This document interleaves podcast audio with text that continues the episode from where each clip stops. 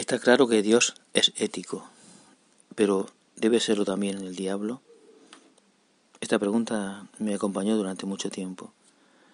Sí, sí, el poder, Dios, que es la iglesia, pero también es el gobierno, que es la propiedad privada, que es lo que tenemos, Dios es ético, o así se presenta. Dios es ético. Y el diablo, el antagonista, el demonio, debe ser ético o debe ser inmoral, amoral, lo que digo hoy no lo dije en el pasado. Estoy con Zuleta cuando dice que solo hay pensamiento cuando hay contradicción, cuando hay crisis histórica y personal. Que lo que vivifica el pensar es justamente esta movilidad del presente, la contradicción, nunca sustancial, nunca determinante, pero siempre en cada discurso que se pretende de verdad o de crítica un margen para contradicción no sustancial y crisis, crisis histórica como la que atravesamos, crisis personal.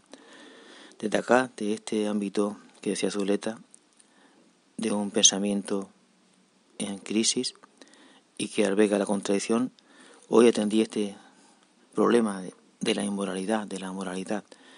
Eh, los antagonistas, los críticos, los libertarios, los antisistemas, ahora se nos llama a veces terraplanistas o negacionistas, eh, ¿somos éticos? ¿Somos inmorales? Esta es a día de hoy mi postura. Yo considero que el movimiento antagonista, el movimiento libertario, es un movimiento ético.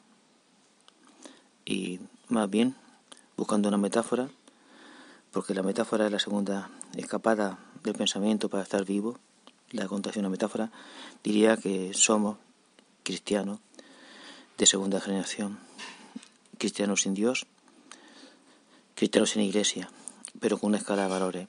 Cuando decimos no al capitalismo y intentamos construir o diseñamos otro tipo de fórmulas sociales igualitarias, comunitarias, sin opresión, sin propiedad privada, sin trabajo alienado, sin administración, estamos usando eso, escala de valores.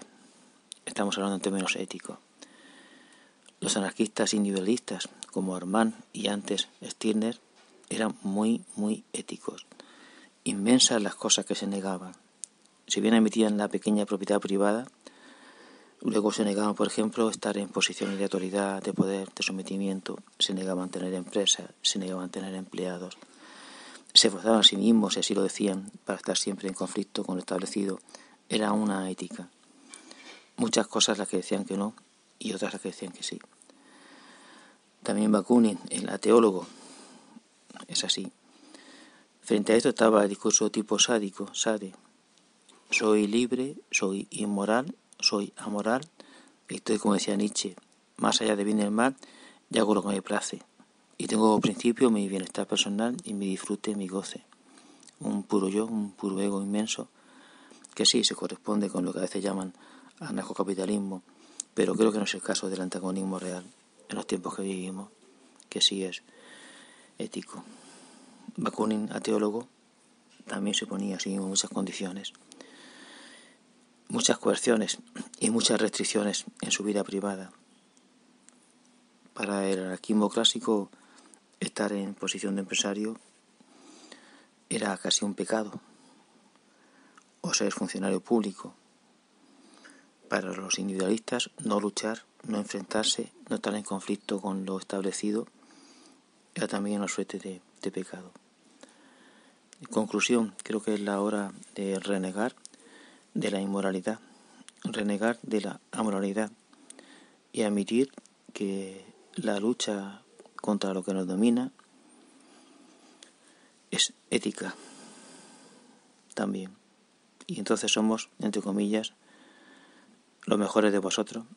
Soy demonios honestos buenos diablos que decía Goethe.